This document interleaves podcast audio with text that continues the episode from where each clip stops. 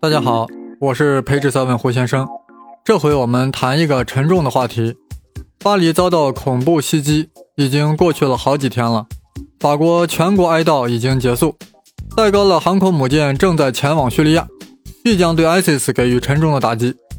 在这些天，我们对恐怖袭击的行径感到震惊，对死去的无辜百姓感到悲痛，对恐怖分子严厉谴责。现在。当我们的心情略微平静下来后，应该对这个恐怖主义事件进行反思。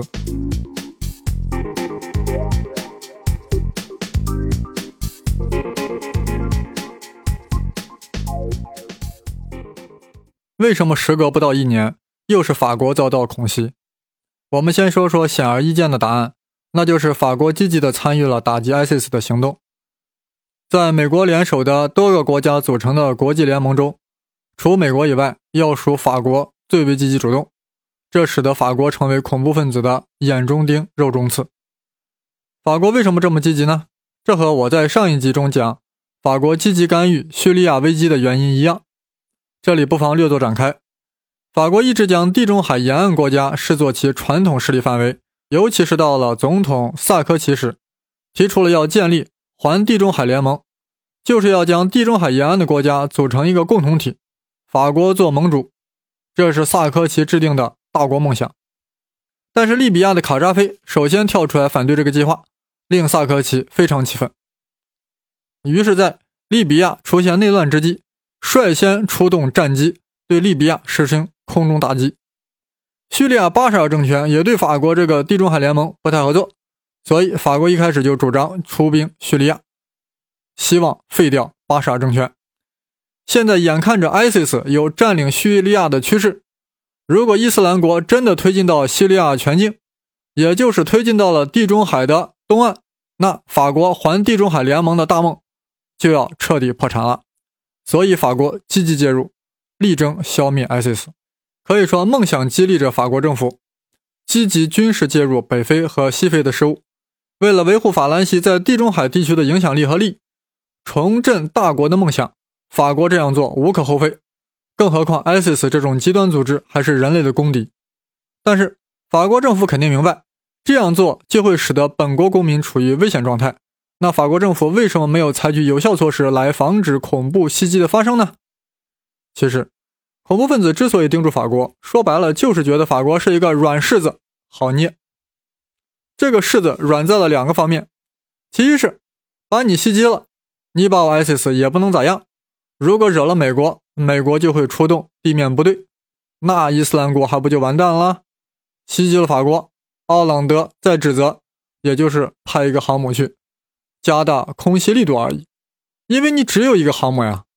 其二是，法国反恐措施极其疏漏，伊斯兰国的宣传机构呀称这回恐怖袭击啊为一个奇迹。如果单从纯技术角度来说，的确如此。恐怖分子竟然能在巴黎市区的七个不同的地方同时发动恐怖袭击，我不禁想问：法国的情报系统是干啥吃的？安保人员都去睡大觉了吗？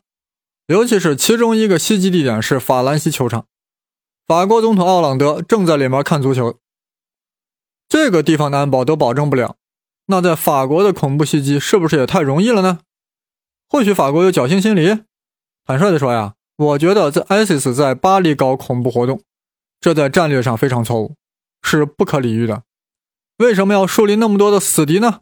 刚炸了俄罗斯客机，又恐袭巴黎，这也太疯狂了吧！这简直就是促使全球反恐联盟的形成啊！这样搞下去，只有加速自己的灭亡。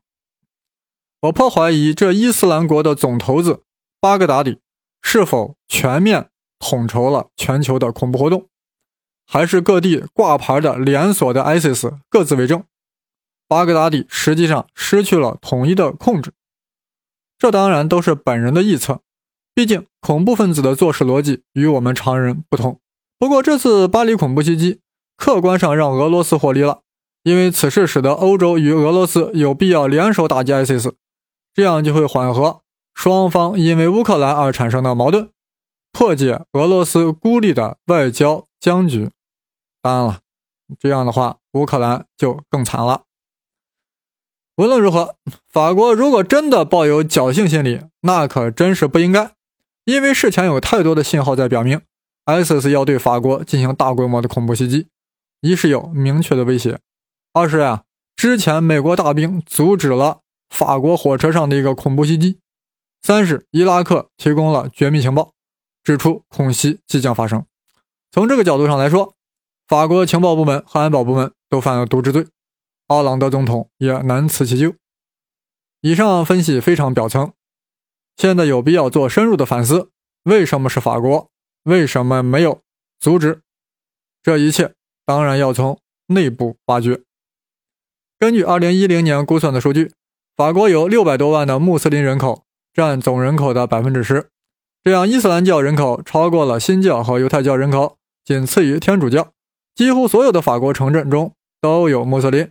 主要分布在巴黎、马赛、里昂等大城市。这些穆斯林啊，大多是上个世纪六十年代从北非各国来的。对于移民，法国政府坚持以共和模式为标志的政策，强调外来文化与法兰西文化的融合。这个政策呀，一方面强调要平等的对待移民，同时希望外来移民不要保留在语言、文化、宗教等方面的特殊性。目的是为了让移民完全融入法国社会，这与加拿大等移民国家强调多元文化共存那是相当的不一样。为了达到这一目的，法国政府开始干预境内穆斯林的宗教习俗。比如说，在一九九四年四月竣工的里昂清真寺的典礼上，内政部长帕斯瓦格宣称，法国坚决不会将自身的共和传统。与任何宗教相妥协，法国的穆斯林必须要将共和国的法律置于伊斯兰教教法之上。可以说，这位内政部长的说话方式以及时间场合都非常的不合适。你刻意在清真寺中将法国与伊斯兰对立起来，难道就是为了让在场的穆斯林感到不舒服吗？这大概就是法国人的傲慢，傲慢到说话已经没有了顾忌。法国人的傲慢是闻名整个欧洲的，傲慢总是有资本的，至少自认为有资本。法国人无非就是有文化的优越感，喜欢对别的民族和国家以高高在上的姿态进行品头论足，仿佛自己握有道德的裁判权。当年啊，对于我们新疆发生的七五暴恐事件，一些无良的法国媒体信口雌黄、滥加评判，令我等非常愤慨。这回法国出事了。很多网友以牙还牙，用他们的语势和模板来评论巴黎恐怖袭击事件，看了让人很过瘾，但是我觉得有点不厚道。毕竟人家刚出了事儿，毕竟我们是泱泱大国，怎么能和他们一般见识呢？总要给人以提高认识的机会吧。我们当然不至于以德报怨，但应该秉着。以直报怨的态度去看待这场恐怖袭击，这是孔老夫子的教导。以直报怨，就是以公平正直的态度来对待这一切。我胡先生此刻就是以率直的心态，直率地为法国进行反思，知无不言，言无不尽。因为在我心目中，法国一直是新中国的朋友，虽然有时管不住自己的嘴巴。其实呀。法国政府所谓的共和模式为标志的移民政策，就是想让外来民族都放弃自己的语言、文化和宗教，接受共和国的同化，以便成为法国公民。这种想法呀，不能说完全不对，但要讲究方法和策略。尤其是法国一贯标榜自由、平等、博爱，如果强行融合，不但事与愿违，也违背了自己的价值观。如果法国人真的对自己有信心，应该用法国的文化。慢慢熏染这些新移民，使得他们心悦诚服的逐渐融入法兰西的主流文化。但是法国人还真没这信心，他们现在的傲慢早已不同于18世纪、19世纪初的傲慢了。说白了，是一种没落的自卑情节的反向体现。话说，这第一代穆斯林移民啊，在上个世纪60年代进入法国后，因为生活改善。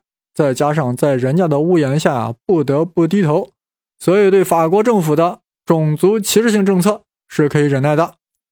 但第二代移民就不一样了，他们觉得我们就是法国人啊，信仰伊斯兰教的法国人。既然法国宣扬自由、平等、博爱，那为何要对我们的宗教习俗指手画脚呢？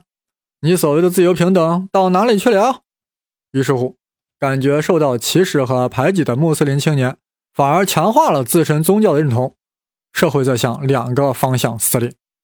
这与法国当局最初试图以法国价值观改造国内伊斯兰教的初衷背道而驰。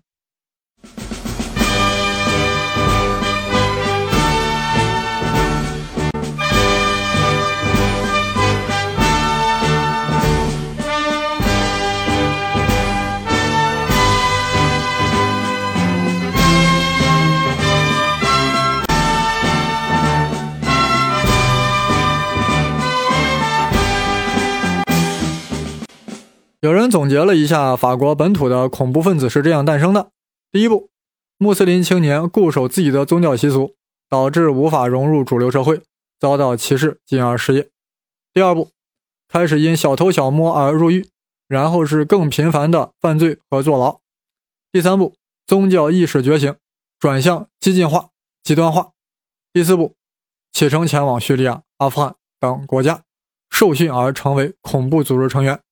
第五步，返回法国，制造各种恐怖活动。由此就不难理解，为什么法国在欧洲国家中为伊斯兰国输送的兵力占了将近一半，大约一千五百人。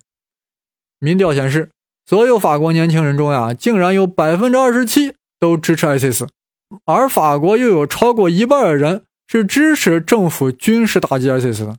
由此看来，双方的撕裂是多么的严重。也难怪恐怖分子在法国如此容易得手，这是有一定基础的。事实上，参与巴黎系列恐怖袭击的八名恐怖分子中，已经确认的至少就有三人是法国公民。在法国社会的撕裂中，有一个期刊因此而大受欢迎，而它的流行又进一步促进了撕裂的进程，这就是赫赫有名的《查理周刊》。大家都知道，二零一五年元夜，《查理周刊》的巴黎总部遭到恐怖分子袭击，导致十二人死亡。其中原因是该周刊刊发了嘲讽先知穆罕默德的漫画。我当时是非常的愤慨啊！不就画了漫画呀，何至于置人于死地？这些天，我看到了这些漫画，何止是嘲讽，岂止是亵渎？我只能用不堪入目来形容。远远超出了我们中国人所能承受的范围。恐怖分子，我坚决谴责。对于这些漫画作者，我也要问问：你们的节操到哪里去了？查理周刊的前身其实是一九九零年创刊的《切腹》，切腹，切腹自杀那个切腹，当时就肆无忌惮的讽刺各种人物，结果有一次讽刺了戴高乐，直接被法国内政部查封了。关门了。当时戴高乐虽然已经去世，但人家是法兰西第五共和国的缔造者呀！你竟然敢乱讽刺，算是捅了马蜂窝了。于是他在一九七零年以《查理周刊》为名再次出版。这回他把握了一个分寸，坚决不碰戴高乐，别的都敢动，尤其是经常刊登讽刺穆斯林及其先知的漫画。二零零七年。法国两个穆斯林组织将《查理周刊》告上了法庭，起诉他们侮辱了穆罕默德，但法庭最终宣布杂志无罪，理由是他们的漫画符合法国法律对言论自由的保护。二零一二年，《查理周刊》准备刊登我刚才所说的那幅不堪入目的漫画，法国政府都震惊了，力劝《查理周刊》不要将漫画刊发出来，但被周刊拒绝了。法国政府知道这漫画登出来肯定要出大事，但又无法干预其出版自由，毕竟侮辱的不是戴高乐。万般无奈之下，法国政府关闭了其在大约二十个国家大使馆和领事馆，以防不测。再后来，《查理周刊》就出事了，是不是应了那句老话：“No freedom is free。”《查理周刊》被恐怖袭击后，法国总统奥朗德出来发表演说。竟然高度赞扬《查理周刊》，说他的编辑和画家是伟大的纪实者，这奥朗德到底是缺乏政治智慧，还是为了迎合选民，还是兼而有之？我暂且不得而知。但他这样说的后果，现在是一目了然了。本来作为总统，你应该在声明中高度谴责恐怖分子就行了，毕竟《查理周刊》做事也不厚道。结果他这一高度赞扬不要紧，在血泊中重新站立起来的《查理周刊》雄风再起，变本加厉。大家都还记得，前一阵一位叫艾兰的三岁叙利亚儿童扶持土耳其海滩的照片，出现在了世界各大媒体之上。全世界善良的人民无不为此感到痛心。《查理周刊》也为此迅速做出反应，发出了两幅漫画，其一曰“几近成功”。这幅漫画上画着小艾兰面朝下趴在海岸。旁边画着麦当劳的快乐儿童餐广告，上书“两份儿童餐只要一份的价格”。其二曰“欧洲属基督教的证明”，画着一个小孩头朝下沉入水中，而旁边一个形似耶稣的人物则在水上行走。其中写道：“耶稣在水上行走，而穆斯林小孩沉底。”你们说说。这两幅漫画还有没有人性？还有人味吗？这种明目张胆的种族主义和排外主义，在其他西方国家是不可想象的。只有在极力推崇自由的法国，可以不断的出现，而且还受到法律的保护。大家都知道，十月三十一号，俄罗斯客机遭到恐怖分子的袭击，二百多位乘客全部遇难。查理周刊连续刊出数个漫画，先是嘲讽，再是亵渎，最后已经达到了下流的程度。大家可以自己到网上查看，我在这里实在说不出口。在此，我不仅要问：自由是不是可以没有限度？是不是可以没有边界？